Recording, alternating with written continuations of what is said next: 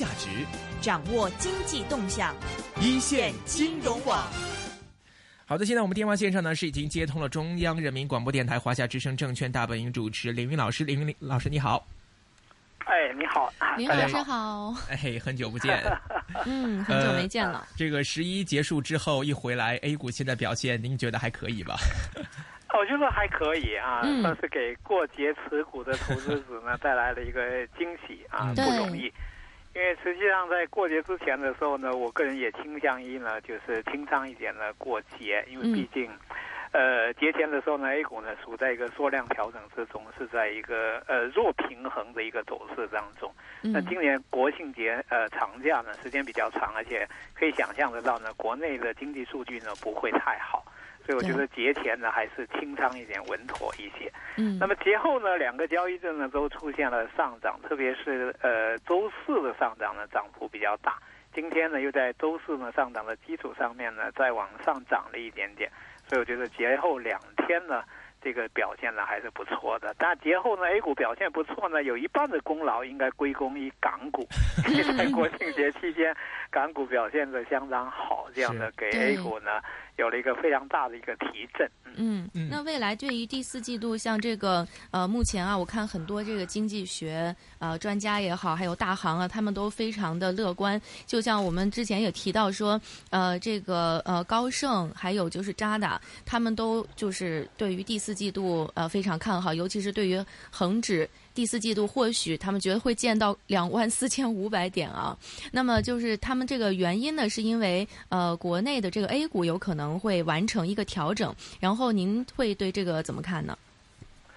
我觉得呃，其实如果对比一下国内跟这个外围市场的一个表现呢，四季度呢是特别难以下结论的一个时间段，嗯，因为历史上面来看呢，A 股在呃四季度的呃走势呢都是。比较波动，而且波动呢，都一般来讲呢，都是先下探，然后在年底时候来企稳。也就是说，按 A 股的历史走势来讲呢，多数时间呢，在三季度、呃四季度呢，会分成两部分的走势。嗯，一部分呢是年底呢，呃，做一个调整，呃，资金呢会比较紧缺，投资者套现，然后呢，市场会处于一个弱势当中，然后在年底的时候，就最后一个月。呃，才会开始呢企稳，所以一般呢是这么一个走势。而外围市场呢，大家都比较习惯呢有这个圣诞节行情，所以呢从外围市场来讲呢，可能第四季度呢走好的机会呢更多一点。这是呃过去的这个经验上面的一个背离。第二一个呢，如果看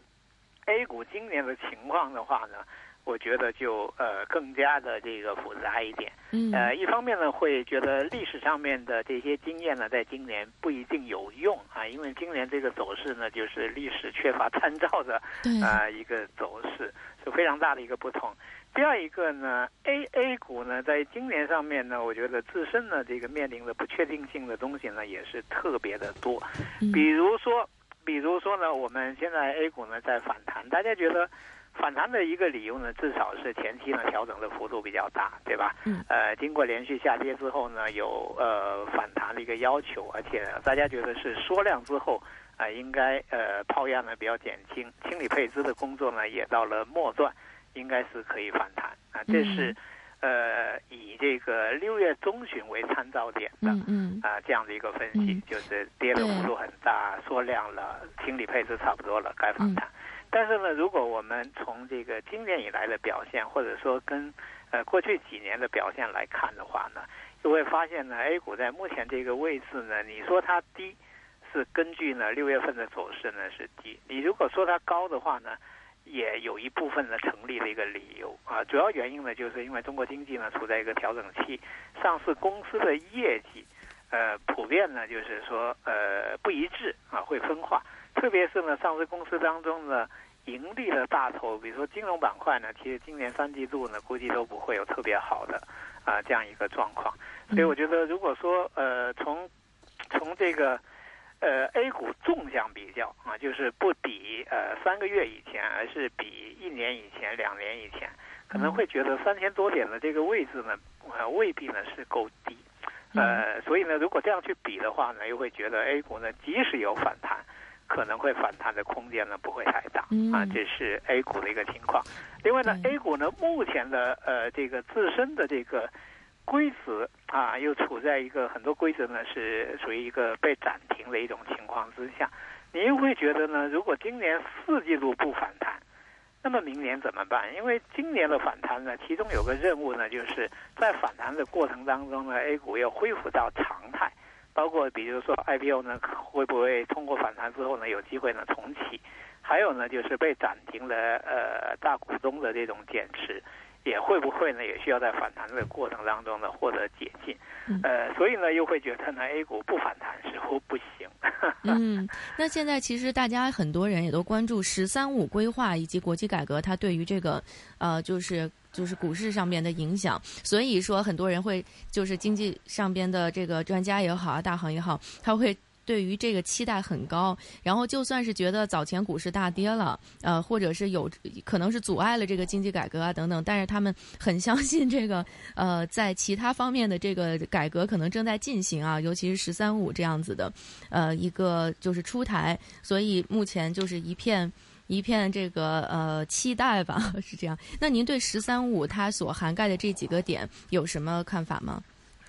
我觉得“十三五”呢，这个做一个五年规划的话呢，做投资肯定是需要重视，特别是呢，“十三五”规划呢是本届政府呢所这个呃落地推行的一个呃规划啊，所以呢应该是高度的一个重视。但是呢，从最近一段时间来看的话，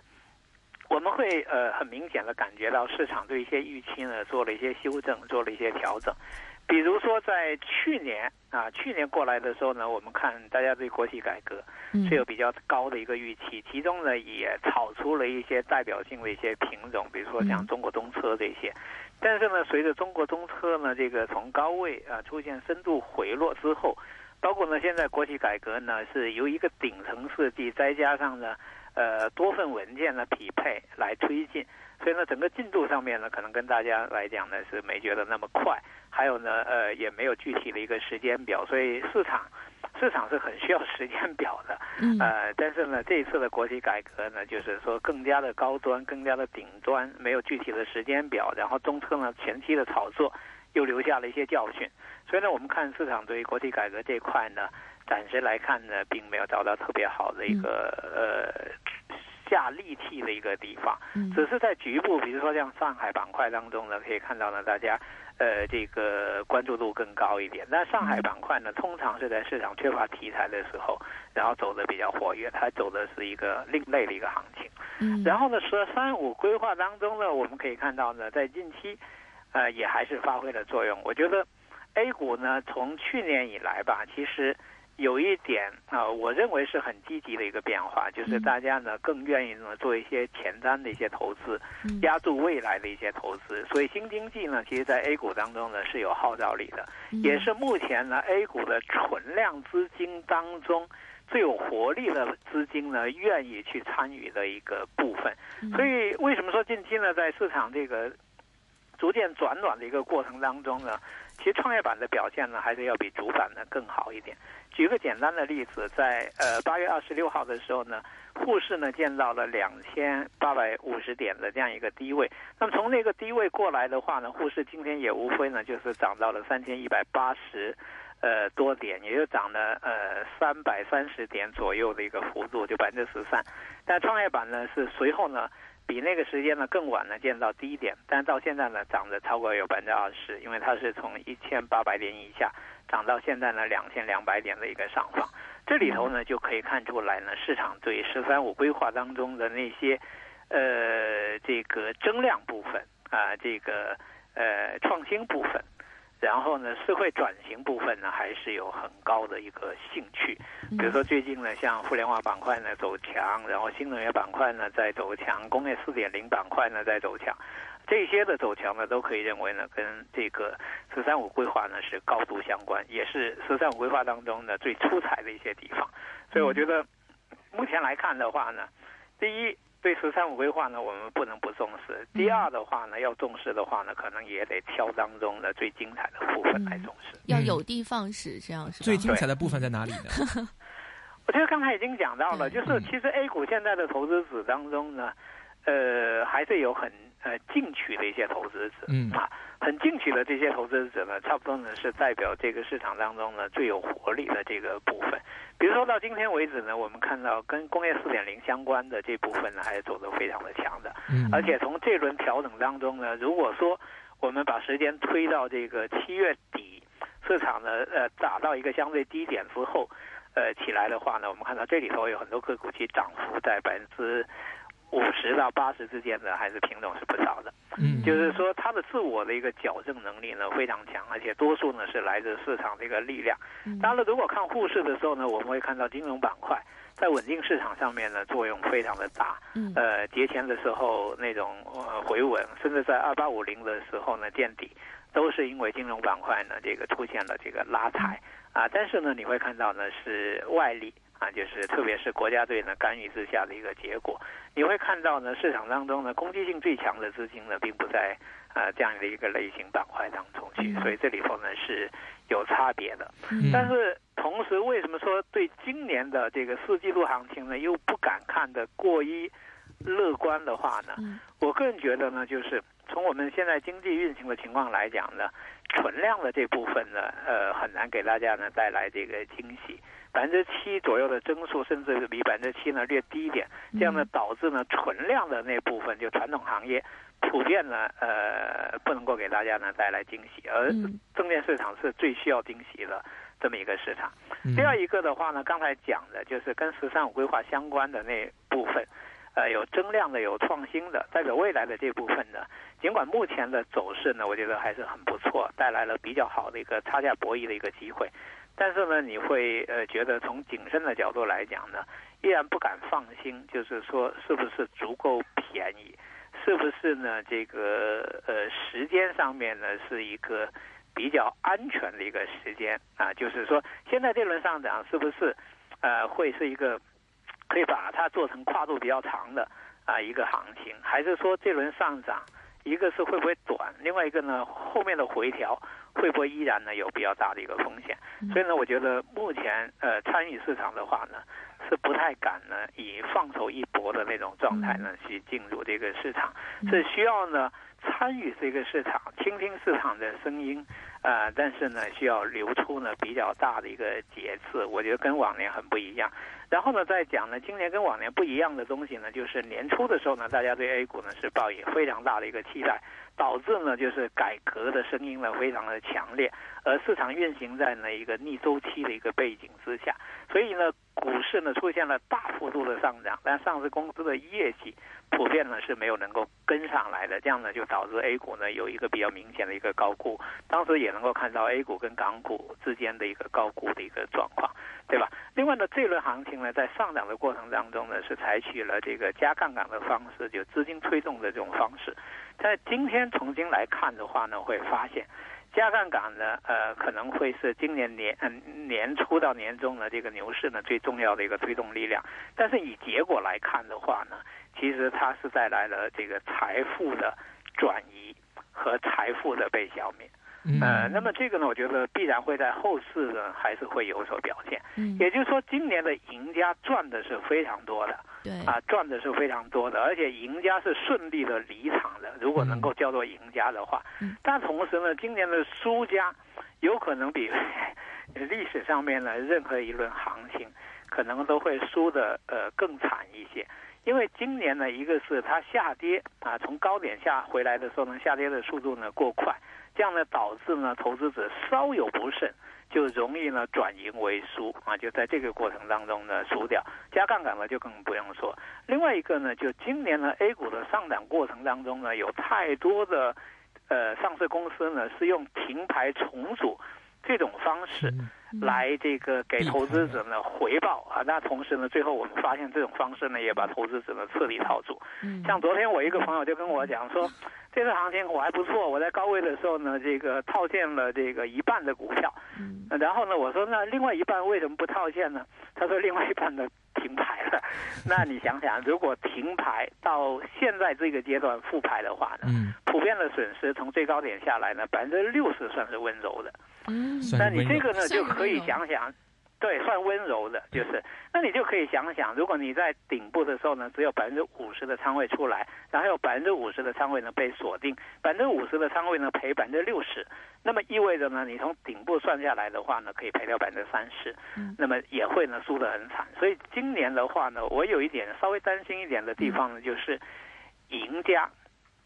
呃，赢家当中的主主要的部分呢，不会太急着在这个时点上面呢。呃，大规模的回归市场，也就是说，这个行情呢可以涨，但这个行情上涨呢是属于，呃，场内呢最激进的资金，就是离市场最近、最有战斗力的资金，同时也属于呢场内呢被套的投资者的啊一个机会。而对于顺利离场的投资者来讲，我觉得在目前这个位置和目前这个时间，让他们呢大规模的回归市场，我觉得这个是有比较大的一个难度，因为还看不到呢清晰的。这个上涨空间和呃上涨的一个过程。另外呢，今年的输家的话呢，我觉得 要回回来重新这个呃投入这个市场的话呢，应该也是有相当大的一个难度，因为有一部分呢是直接的，是。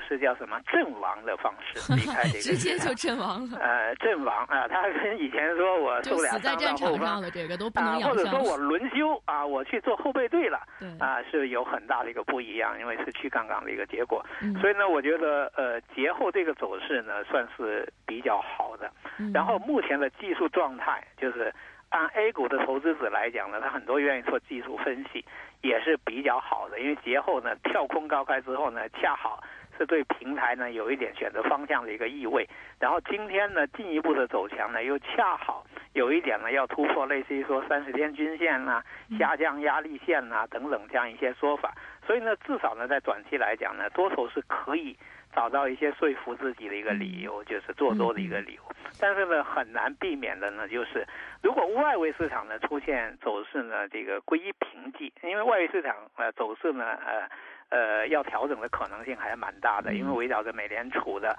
这个不加息或者不加息，甚至延续到明年，啊，大宗商品的反弹，这些可能在短期呢都已经达到了一个小的一个高潮，可能有一个休整期。而对于 A 股来讲呢，我觉得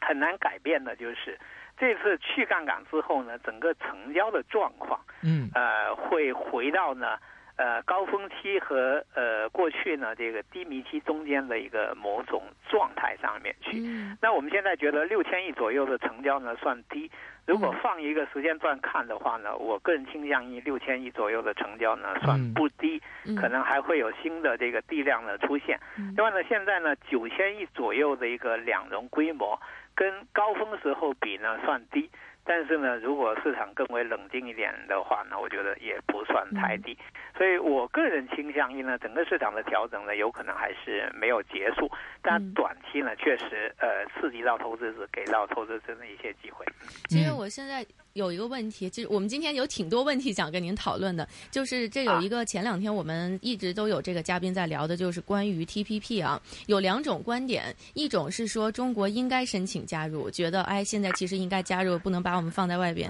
另外一种观点是认为现阶段其实缺席 T P P 是明智的，不用那么急于加入。像我们呃那个就是会看到说有一种说法，觉得我们再观望一段时间，其实也不是什么呃。太大损失。如果现阶段加入会付出比较高的代价，那从您的观点上来看，您会怎么想这个问题呢？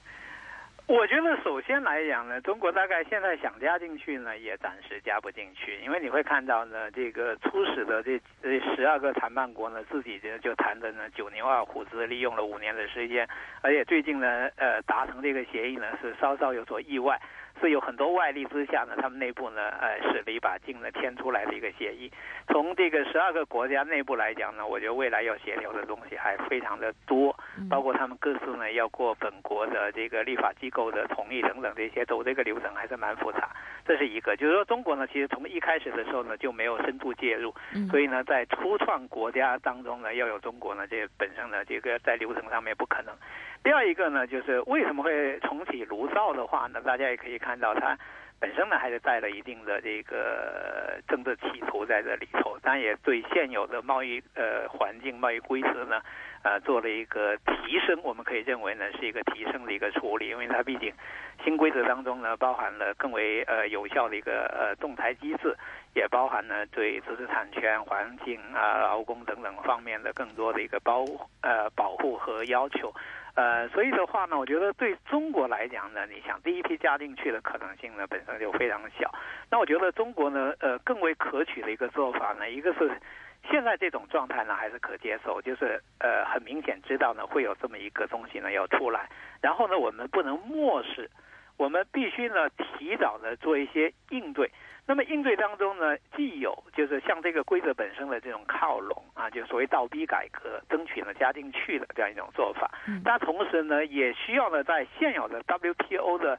机制之下和呃多边贸易的一个背景之下呢，寻找一些中间的一些过渡的。啊，一些做法，中国呢，其实现在也在做。我们会看到呢，呃，一对一的这种自由贸易的这种谈判呢，还是落地了几家，还是有一定的一个效果。这是，这是过渡阶段的一个做法。第三一个呢，我觉得对中国来讲呢，还是可以利用呢自己的这个呃经济的这个规模和这个在国际贸易当中呢所扮演的一个特殊的一个地位，来谋求呢在进退之间的一个。呃，合理的一个要求，我觉得中国呢是有有一定的话语权，也有谈判的一个筹码的，啊，应该是有这个，因为毕竟中国是第一大的这个贸易国，在制造业方面，在提供的低端产品上面，在某些呃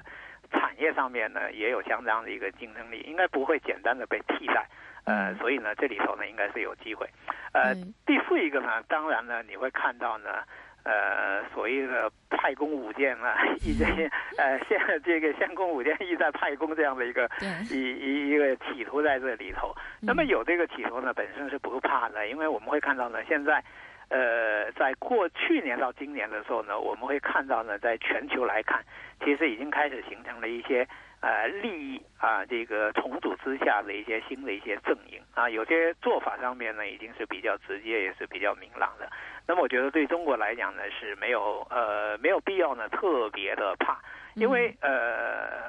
很多人对中国呢，呃就是说对我们中国的出口压力会非常大呀。呃，对，我觉得其实我们可以看到，去年到今年的时候呢，中国的进出口呢已经都是受到了比较大的一个一个影响，对吧？呃，然后呢也对全球经济呢产生了一个反作用啊，影响呢也是非常的大。那我觉得呢，在这种新的一个框架底下呢，中国要寻找，就是要谋求呢，这个贸易上面顺差很大，呃，或者说很快的一个增长呢，这个模式呢，我觉得基本上已经不太不太可能了。现在中国呢，可能是要呃谋求呢，就是份额上面呢不要有明显的一个减少，另外呢，这个含金量方面呢要有所提升。第三一个呢，我觉得需要呢，就是更大的一个回旋空间。我们我觉得中国呢，现在比较有利的可能就是没有对单一的某一个贸易对象呢有过多的一个依赖啊。我们的呃我们的贸易的份额分布呢还算是比较的均衡。那最后的话呢，就是中国呢还是需要呢对自己未来呢有一个比较清晰的一个定位。有些低端的，有些没有竞争力的话呢，你想守。其实是真的是守不住。我们可以看到呢，中国跟越南的这种某些行产业上面，呃，确实呢存在一定程度的被替代的这种可能性。这个是没有 办法，也没有必要呢去留恋的。但是中国呢，毕竟它还是有个本土市场来交换呢它的国际市场，这里头呢也会带来呢比较强大的。啊，一个谈判的一个力量，我们会看到呢，现在的这个十二个国家当中呢，其实你会看到它多种平衡。它一方面呢，谋求出口上面呢多得分，但是通常来讲呢，它都要拿出呢它的国内市场来做出一定程度的一个交易。那么我觉得中国在这方面呢，其实呃也是有比较大的一个呃腾挪的一个空间。然后最后的话呢，我觉得中国人呢。总是能够对规则呢有更为充分的一个利用，所以想当年我们在加入 WTO 的时候呢，其实大家也会觉得很可怕，对吧？当年我觉得大家更加的没底，当年是大家这个你会看到世界给你开个门，但是你觉得门后面全部是陷阱，啊，但是呢，呃，说实在的，呃，这么多年过去以后呢，我们发现我们跳陷阱的能力还蛮强的，而且我们门后面呢，人家进来呢，并没有那么方便，没有那么便利。所以呢，我觉得，呃，对于现在的中国来讲呢，呃，应该是说有能力来应对呢这个错综复杂的这样一个局面，也有实力。来做一些交易，做一些呃换取，但是呢，我觉得最重要的是，可能是应该看到的，呃，全球呃环境啊发生了这个变化，而且这种变化呢，有些是给我们设计的障碍，有些呢也会呢逼着我们呢做出一些调整，做一些改进。所以呢，到底呃这个 T P P 这件事儿的话呢。普遍都认为是冲着中国来，中国呢为此呢会付出一点代价，但是呢，我个人倒不是会特别特别的担心，因为毕竟我们还是有。有可以做交易的一个地方。另外呢，我们现在呢，国际化程度呢也在逐渐这个提升。嗯。呃，中国也可以通过呢对外投资的这种方式呢深入敌后，我觉得这也不是不可以做到的一件事情。呃，总体来讲呢，中国经济呢可能会面临的一个是经济增速的一个减缓，第二一个呢是对资源环境需要呢有更多的一个重视和保护，第三一个呢可能国内。呃，其实呢，大家要更注意呢，就是对中低端的啊这种，呃均好性的这种倾斜。啊，第四一个呢，我倒觉得国内呢那个青岛大虾的那个问题呢，可能会比 T P P 的问题呢更大一点。就是中国人想赚钱可以，但是呢，就君子爱财呢要取之有道。如果像中国人这么能挣钱啊，一只大虾能卖三十八块钱，但是呢带来的是嘘声一片。嗯，这是很大的一个问题，所以我们可能更要看到的是中国人不缺赚钱的能力，嗯，而要缺呃要重视的就是大家赚的钱是不是干净的，啊，经得起推销的。今天我被别人宰一呃宰一只大虾，过后呢我又换一个地方的宰别人，如果这样赚钱的话，就挺不好的。所以我觉得。目前来看的话呢，T T P P 这件事呢是在最短的时间呢做了全民的一个普及，而且方向上面呢都指向了对中国似乎是不利的。但是呢这样的一个开始，呃未必不是一件好事，因为 它将会让中国政府呢更加重视呢贸易环境的一个变化，也会使得呃各种应对的这种策略可以早一点呢做这个布局。那我觉得中国呢在这方面来讲。呃，至少会比五年前、十年前、十五年前、二十年前会有更多的一个选择。对对。其实，在昨天我们节目中有出现这个，看到就是关于国际化，不只是我们经济一直在国际化，人民币呢也是一直在走这个国际化道路。而且昨天他已经宣布说，有十九家银行吧，就参与了人民币的这个跨境结算。然后，这个刚才我跟小龙还在聊啊，就是说这个呃。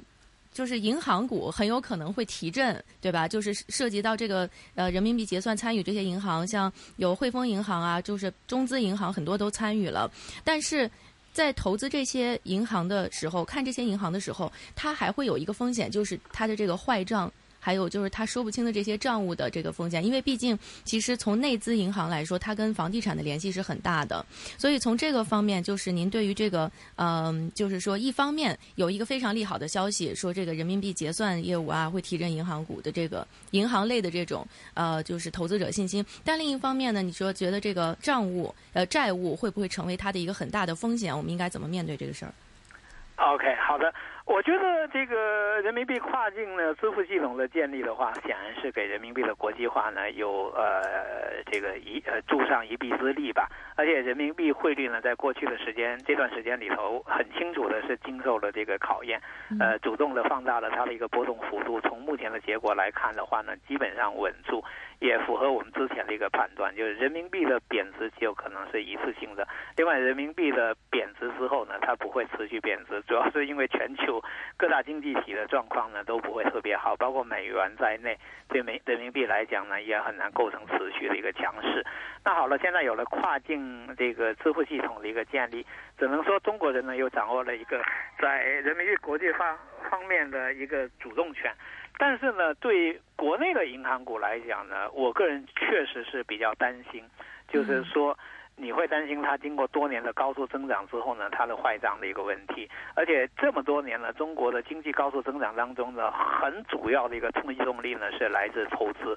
投资当中呢很主要的一个推动力呢又是来自于银行的一个放贷，而放贷当中呢很多这个呃贷款方的话呢，其实负债率呢都比较高，同时呢项目的呃回收的效益啊都会递减的状况呢是比较明显的。我们可以看一下呢，这个国内几家大银行呢在二季度的业绩表现。基本上就是在百分之一附近的一个增速，那这个增速呢，从历史上面来讲呢，已经是跌到了临界点上面，就是负增长的一个临界点上面。二呢，这样的一个增速呢，还是在坏账率有明显增加的一个呃背景之下呢，这个产生的，说明了它的业绩增长的这个更加的。不可靠。嗯，那么在整个三季度当中呢，这种状况呢，我个人的观察是没有改善的，所以我比较担心呢，四季度，呃呃，这个三季度的这个业绩公告出来的时候，会不会有银行，呃，出现了季度表现上面的负增长的一个状况？如果有的话呢，肯定投资者呢要呃这个重视。另外呢，在未来的时间里头呢，我们都可以看到，就是说银行业的经营状况呢，受到经济的。呃，增速减缓的一个拖累呢是比较大。呃，我个人认为呢，房地产给银行的拖累倒不一定非常的大，因为你会看到呢，现在。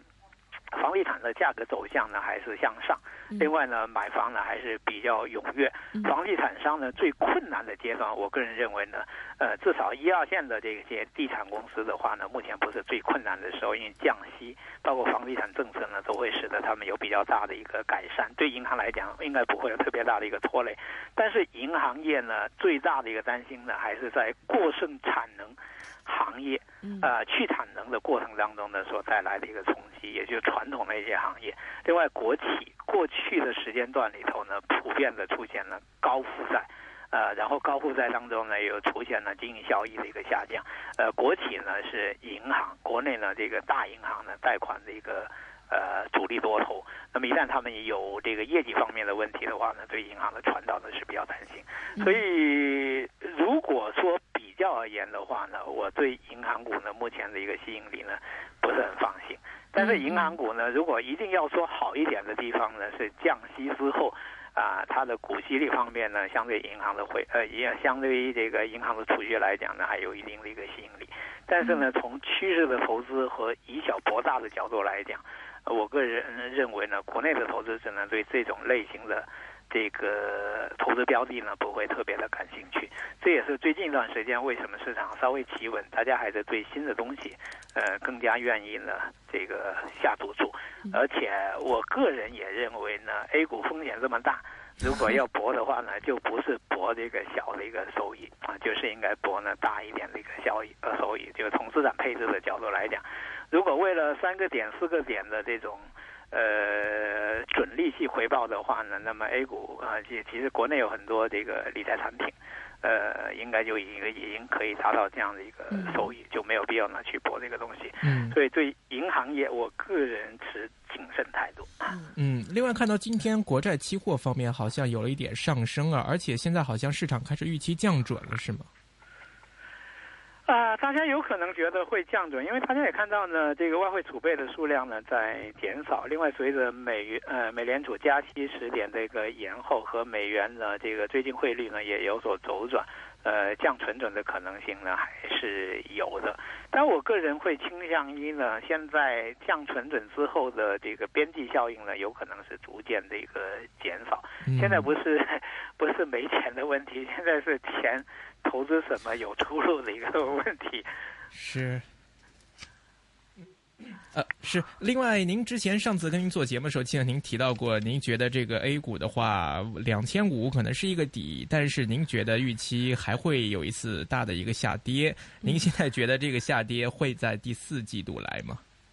呃，我觉得还是不能够排除这样的一个调整的一个走势。因为从过去来看的话呢，一个平台如果上升形成一个上翘之后，如果说基本面呢并没有真正改变的话呢，其实有时候有可能会成为一个下调的一个呃一个起点，就像我们看跳水一样，呃，运动员呢通常呢要爬上高台，然后站到那个跳板上面，然后要压几下，然后会弹起来，然后呢才有向下的一个动力。所以呢，近期的这轮反弹，我个人。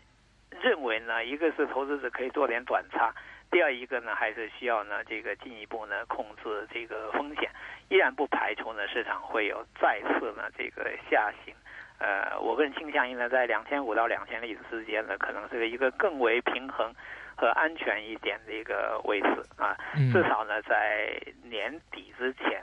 呃，没有必要呢，在过高的位置上面呢主动出击。嗯，呃，另外刚才您提的这个提到说这个成交量方面，这个现在您觉得维持在五千亿呃 六千亿吧，现在左右呃五千对六千亿以内的这样一个成交，您现在觉得呃这是一个相对正常的吗？因为你说到这个现在是这个两融方面打在这个九千万亿九千万以内了，那么现在的话，如果未来维持到四五千亿的这么一个状态的话，您觉得现在对 A 股来说算健康吗？未来都会延续这样的一个成交的规模？我我个人认为呢，A 股很可能难以维持呢这个五六千亿的一个日间的一个成交水平，因为我们可以看到呢，上一轮市场调整之后呢，A 股的一个均衡的一个成交量呢是在两千亿左右。那我个人认为呢，在目前的 A 股的一个环境底下，维持五六千亿的一个成交水平呢，并不是。呃，并不是特别的一个现实。昨天市场稍微一反弹的时候呢，我们就看到呢，两融的规模呢就在增加，两融的规模一下子就增加了一百五十亿。也就是说，还是会看到很多投资者呢，并不是真正有钱，而是借钱。现在市场很大的一个问题呢，是有钱的人不进场。没钱的人还在加杠杆的这个进场，那这样一种游戏呢，我个人认为呢，玩不了特别长的一个时间。呃，A 股呢还是需要呢，就是降低呢它的杠杆率，然后呢相对来讲呢更为理性一点的一个状况。我个人认为呢，A 股很难以六千亿呢作为它的一个成交均衡。是，现在六千亿的成交都维持不了了。今天非常感谢，感谢林老师，中央人民广播电台华夏之声证券大本营主持林云老师，谢谢你。嗯。